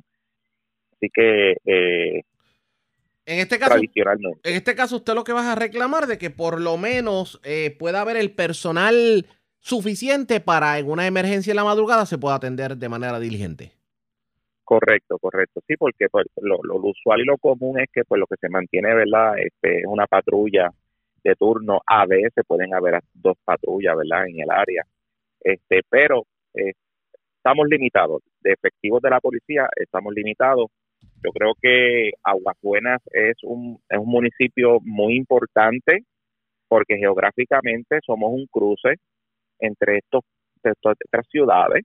Sabes que en, en pocos minutos tú atraviesas de, de, de, zona metro al área acá, de Caguas o hacia el área central. Esto es rápido. Agua Buena somos un cruce bien rápido y entendemos que por eso nosotros necesitamos más efectivos de la policía, especialmente en el turno de la noche. Así que pues hoy estaremos reuniéndonos en cuanto a eso eh, y, poder, ¿verdad? Este, tener eh, unos resultados, tener resultados positivos a eso. Obviamente, aunque reconocemos que Aguas Buenas es uno de los municipios dentro de la comandancia de Caguas con menos incidencia criminal, si hay algunos incidentes, si hay unos incidentes que ocurren que tenemos que admitir. De esos incidentes, por ejemplo, que se han reportado, aparte de lo que puede ser el asesinato de hoy, que es un incidente aislado, ¿qué otras cosas le preocupa en cuanto a criminalidad se refiere en Aguas Buenas específicamente? Fíjate, yo yo me yo mantengo eh, Aguas Buenas es un pueblo tranquilo, es un, es un pueblo que se producen pocas querellas, pero cuando se producen pueden producir eh, en el momento, o sea, pueden ser eh, varias eh, frecuentes, pero en cuanto a eso, yo realmente somos un pueblo tranquilo, un pueblo muy bueno, pero sí la seguridad pública es prioridad, es prioridad. Y, y específicamente las áreas, las noches, las áreas rurales, donde se están cometiendo, porque estos tramos ya la ciudadanía a cada momento escucha detonaciones, detonaciones porque eh, eh, eh, estas organizaciones criminales que utilizan estos tramos, pues ya sea para ellos probar armas, como, como, como indican, pues entonces ya, ya los ciudadanos piensan, mira, o, nuevamente detonaciones. Y ya como que se convierte en algo de uso y costumbre, y eso no puede ser así.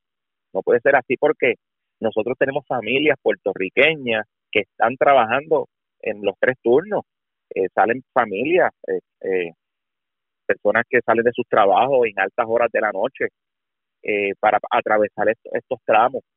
Y realmente yo le solicito a la Policía de Puerto Rico, específicamente en los turnos de la noche, las áreas de colindancia, los patrullajes preventivos, porque utilizan nuestro municipio para ese cruce y muchas veces traernos, el, traerla, hacer la ejecución en estas áreas. Alcalde, quiero aprovechar que lo tengo en línea telefónica y esta problemática de la energía eléctrica y el agua potable que atraviesa muchos municipios, ¿cómo está Aguas Buenas en ese sentido? Pues mira, yo me solidarizo con, con muchos compañeros alcaldes que están teniendo unos graves problemas en cuanto a energía eléctrica y el servicio de agua potable. En el municipio de Aguas Buenas, eh, soy puedo ser dentro de los pocos municipios que en estos momentos, en estos momentos está estable. El sistema eléctrico está estable y el sistema de agua potable está, se encuentra estable. Siempre hay una que otra avería, pero se atienden. Eh, específicamente nosotros en, en cuanto a, a, los apagones que han habido a, nivel de Puerto Rico, Agua Buena no sufrió esos tipos de apagones, lo que ocurre son pues cuando si un gancho cae, toca cable, tumba el fusible, pero en varias horas ya se restablece el servicio. O sea, se puede decir, Arriaga, que el sistema eléctrico en este momento está estable. Yo personalmente he sido bien insistente y enfático. Estuve todos estos años, estos pasados años, trabajando mano a mano cuando la Autoridad de Energía Eléctrica y eh, con la Autoridad de Acueducto y Alcantarillado para poder corregir y mitigar los problemas de Aguas Buenas, que en un momento dado es, Aguas Buenas era un pueblo que sola luz era un grave problema, pero hoy se encuentra estable debido al esfuerzo que hemos realizado por los pasados años. Esperemos que la situación se resuelva definitivamente. Alcalde, agradecemos el que haya compartido con nosotros. Buenas tardes. Estamos a sus órdenes siempre. Gracias. Como, como siempre, el alcalde de Aguas Buenas, Javier García una persona solamente en el cuartel. Si hay una emergencia a las 3 de la mañana, ¿quién la atiende? Eso ocurrió en el día de hoy. Esa, esa oficial tuvo que abandonar literalmente el cuartel porque estaba sola en el retén para ir a atender el asesinato en el barrio Mulas. El alcalde urge del superintendente de la policía más personal en su municipio. La red le informa. Hablando de asuntos policíacos, a la pausa cuando regresemos más noticias del ámbito policíaco, entre las que tenemos que destacar, se reportó un asesinato en el residencial Montaña de Aguadilla, también en la zona oeste de Puerto Rico, una persona está viva de milagro luego de, de su vehículo haber sido tiroteado en la carretera 108 en Mayagüez. Eso y más luego de la pausa, regresamos en breve.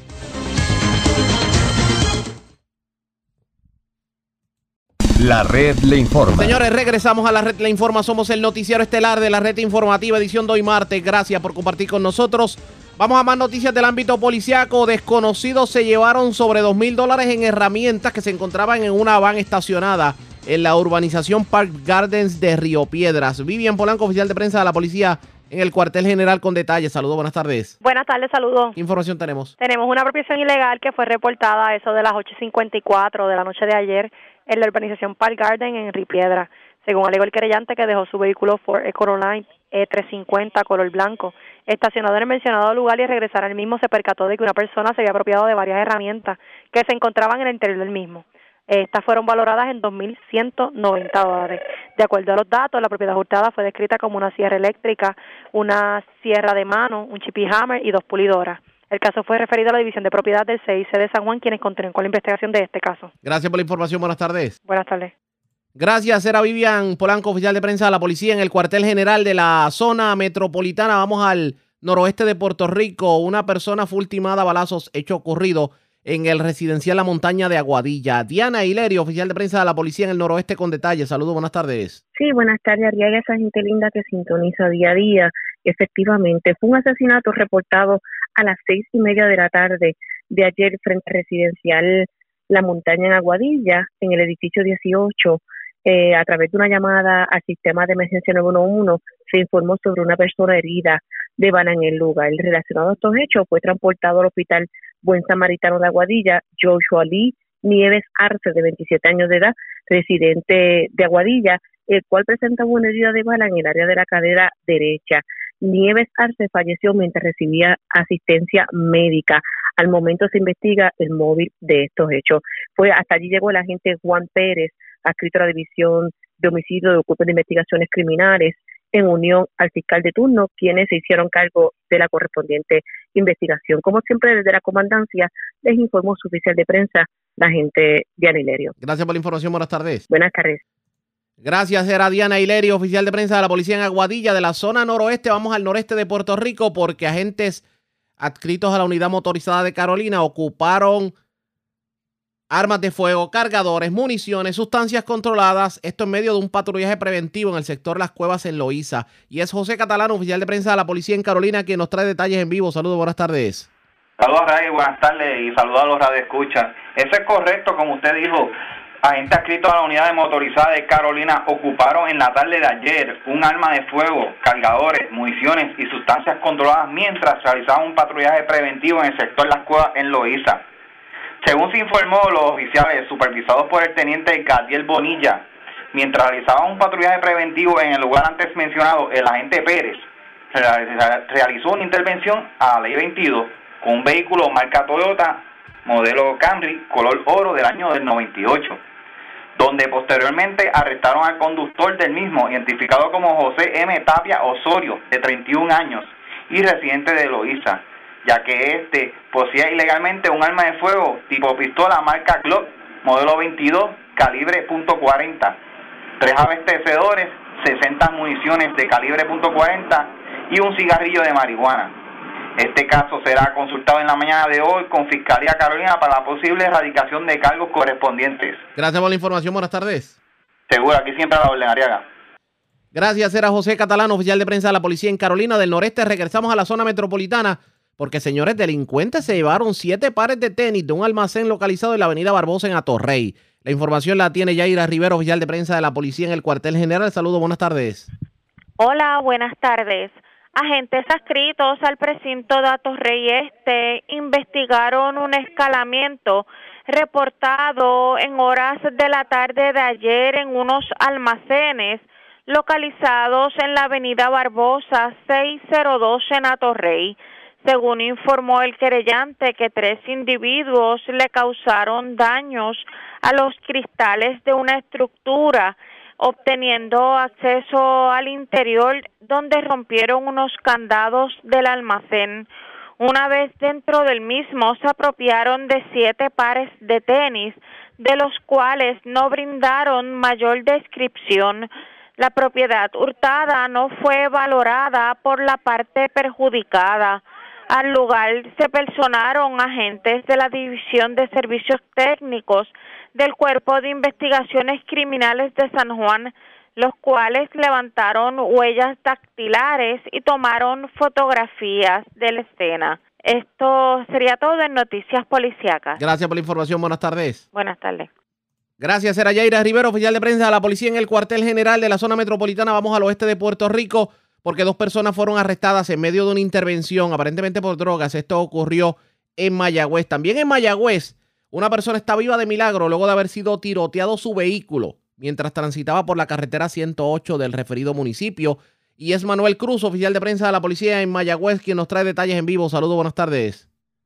Saludos, buenas tardes. Sí, continuando con la ejecución del Plan Integral de Seguridad del Área de Mayagüez, dirigida por el comandante Israel Pérez Soler, el 4 de octubre a las 4 y 30 de la tarde, la unidad motorizada y los agentes Moisés Semidey, Samuel Maza y Kevin Ramos realizaban una ronda preventiva. Allí llevaron a cabo una intervención vehicular en la calle Ramón Emeterio Betances por violación al artículo 10.05 tintes de la ley 22 con el vehículo Honda Civic color gris año 2007 logrando allí el arresto de Diego Rivera Crespo, conductor del vehículo, y Débora N. del Río Rodríguez, pasajera delantera, ambos residentes de Mayagüez. Esto por violación a la ley de sustancias controladas. Se les ocupó cuatro bolsas con moñas de marihuana y una bolsa adicional con picadura de la misma sustancia. Este caso fue consultado con el fiscal Andy Rodríguez, quien luego de escuchar la prueba instruyó citar el caso y ocupar el vehículo para fines de investigación. Por otro lado, se investigó una querella de tentativa de asesinato, hechos ocurridos el 4 de octubre a eso de las 7.27 de la noche en la carretera 108, kilómetro 9.4 de Mayagüez.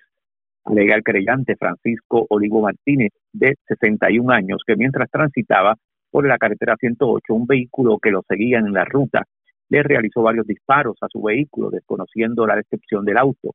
Este manejaba un Toyota de cuatro puertas, año 2020, que resultó con dos impactos de bala, alojándose un proyectil de ellos en el área del baúl. Se le dio conocimiento al agente Carlos Sánchez de la División de Homicidios y al agente Carlos Lugo de Servicios Técnicos del CIC de Mayagüez, quienes se hicieron cargo de la investigación. Gracias por la información. Buenas tardes. Buenas tardes. Gracias, era Manuel Cruz, oficial de prensa de la policía en Mayagüez. Del oeste vamos al norte de Puerto Rico porque radicaron cargos criminales contra un orocobeño, aparentemente por un incidente de violencia de género ocurrido en Morovis. Y es el Malvarado, oficial de prensa de la Policía en Arecibo, quien nos trae detalles en vivo. Saludos, buenas tardes.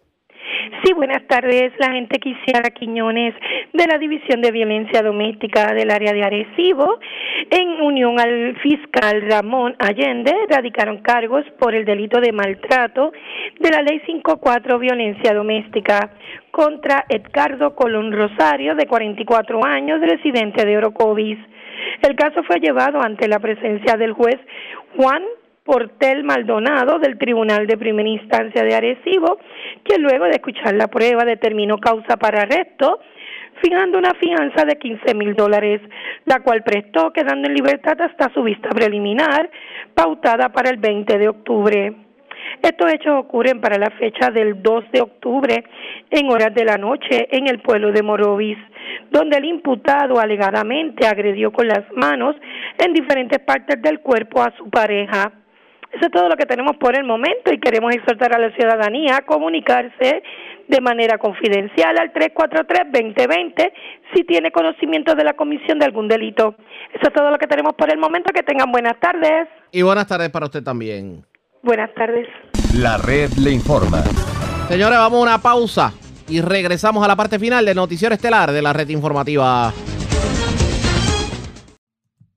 La red le informa. Bueno, señores, regresamos esta vez a la parte final del noticiero estelar de la red informativa de Puerto Rico. ¿Cómo está Estados Unidos? ¿Cómo está el mundo a esta hora de la tarde? Vamos con DN, nos tienen un resumen completo sobre lo más importante acontecido en el ámbito nacional e internacional.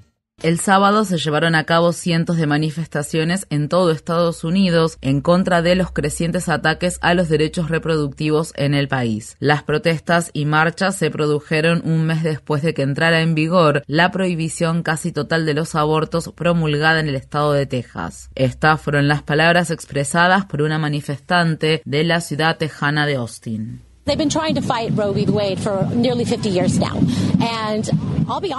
Han estado tratando de luchar contra la legalización del aborto en el país durante casi 50 años.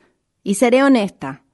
Cuando se aprobó la legislación antiabortista en Texas, pensé, la Corte Suprema tendrá que volver a derribarla. Pero cuando no lo hizo, me di cuenta de que nosotros tenemos que luchar. Esto simplemente nos demuestra por qué son importantes las elecciones Así que tenemos que volver a salir a las calles, tenemos que marchar, tenemos que organizarnos y tenemos que luchar.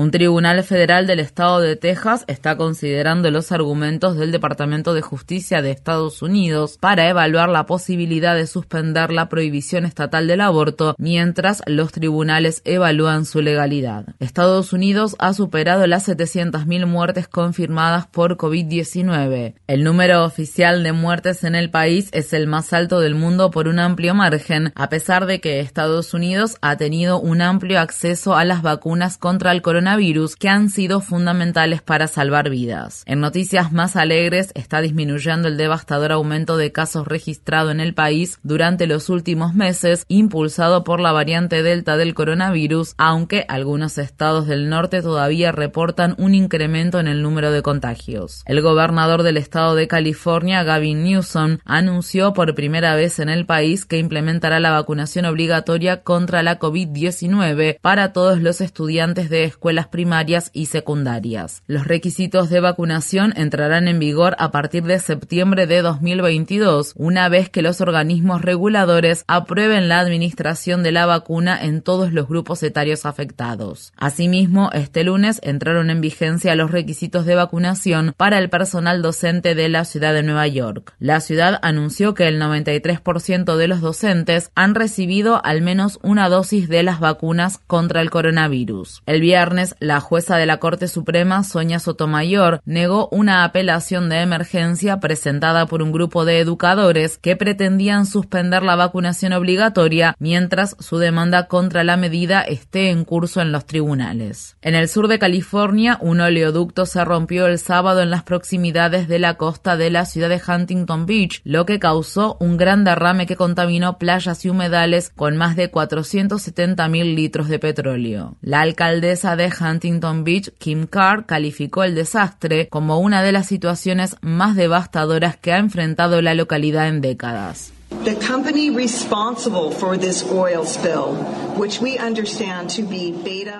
La compañía responsable de este derrame de petróleo, que entendemos que es Beta Offshore, una subsidiaria californiana de Amplify Energy Corporation, con sede en la ciudad de Houston, también está implementando iniciativas de limpieza. En los próximos días y semanas requerimos a las partes responsables a que hagan todo lo posible para rectificar esta catástrofe medioambiental.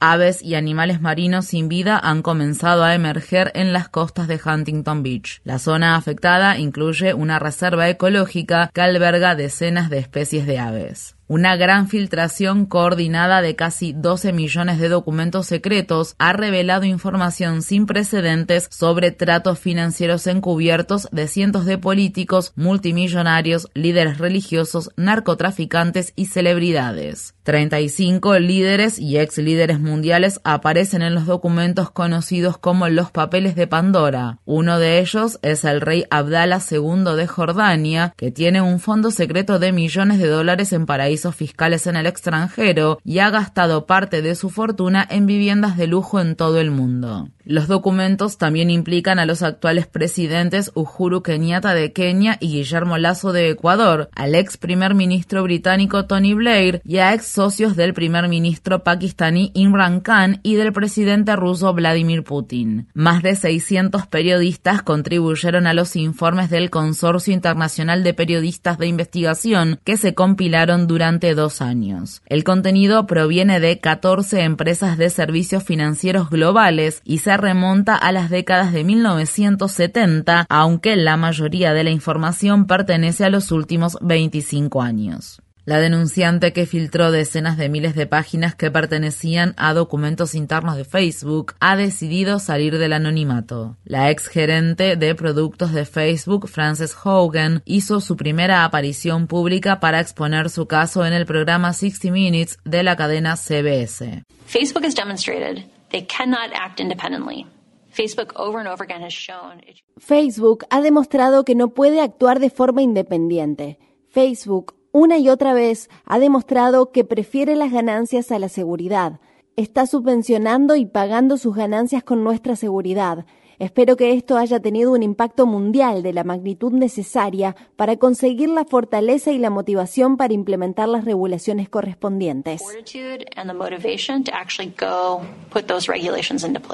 Las revelaciones de Hogan, que respaldaban una amplia investigación llevada a cabo por el periódico The Wall Street Journal, mostraron que los ejecutivos de Facebook conocían la forma en que sus productos están implicados en cuestiones como la seguridad infantil, la desinformación política y la trata de personas. Hogan testificará el martes ante un panel del Senado de Estados Unidos. Los legisladores también están tratando de procesar a Facebook como parte de una causa antimonopolio federal y por su papel en la insurrección del 6 de enero en el Capitolio de Estados Unidos. En Afganistán, al menos cinco personas murieron el domingo en una explosión que se produjo frente a una mezquita en la ciudad de Kabul. En el momento del ataque se estaba llevando a cabo el funeral de la madre de un portavoz talibán. Ningún grupo se ha atribuido la responsabilidad por el bombardeo, pero los ataques del Estado Islámico de Jorazán, también conocido como ISIS-K han aumentado desde la toma de poder de los talibanes en agosto. Mientras tanto, el Consejo Noruego para los Refugiados advierte que la economía de Afganistán está al borde del colapso al tiempo que la crisis humanitaria continúa agravándose. Más de 18 millones de personas dependen de la ayuda humanitaria para subsistir y uno de cada tres afganos se encuentra en riesgo de padecer hambre extrema, según el Programa Mundial de Alimentos. En India, al menos ocho personas murieron el domingo en el estado norteño de Uttar Pradesh después de que un vehículo arremetiera contra una multitud que participaba en una manifestación liderada por agricultores. El automóvil pertenece a un ministro federal cuyo hijo fue arrestado en relación con el ataque. Los agricultores del país han estado protestando durante alrededor de un año contra tres leyes agrícolas promulgadas por el primer ministro Narendra Modi que favorecen a las grandes empresas. Los agricultores se comprometieron a intensificar la presión ejercida contra el gobierno de Modi para que derogue dichas leyes que han desregulado los mercados agrícolas y desmantelado protecciones claves respecto a las condiciones laborales y los ingresos de los trabajadores del sector agrícola del país. Desde noviembre de 2020, millones de agricultores y personas contrarias a estas reformas han realizado varias huelgas en todo el país a modo de En Libia, las autoridades detuvieron a unos 4.000 refugiados, incluidos menores de edad, durante múltiples redadas que se llevaron a cabo el viernes. Naciones Unidas dice que al menos un refugiado murió y al menos 15 resultaron heridos durante las redadas. El domingo, la Guardia Costera de Libia interceptó una embarcación de madera que transportaba a unos 500 refugiados que intentaban llegar a suelo europeo. Muchos de ellos provenían de Sudán, Somalia, Bangladesh, Bangladesh y Siria. Los refugiados informaron que han sufrido torturas y otras condiciones violentas e inhumanas en los campos de detención de Libia. Médicos Sin Fronteras advierte que más de 3 millones de personas en el norte de Siria se enfrentan a la escasez de agua debido a la destrucción de infraestructuras sanitarias fundamentales provocada por una década de guerra. El grupo humanitario dice que incluso cuando el agua es accesible para la población, a veces está contaminada y no es potable, lo que hace que los sirios sean vulnerables a contraer enfermedades transmitidas por el agua como la hepatitis y a tener otros problemas de salud. Qatar celebró sus primeras elecciones legislativas el sábado para elegir a dos tercios del Consejo Asesor de la Shura. Qatar no permite la existencia de partidos políticos, pero dicho consejo tiene autoridad legislativa sobre las políticas estatales generales y el presupuesto del país. Un grupo de mujeres se presentó a las elecciones con la esperanza de hacer historia, pero ninguna ganó un escaño en el consejo. Estas fueron las palabras expresadas por la candidata Aisha Amam Al-Hassim.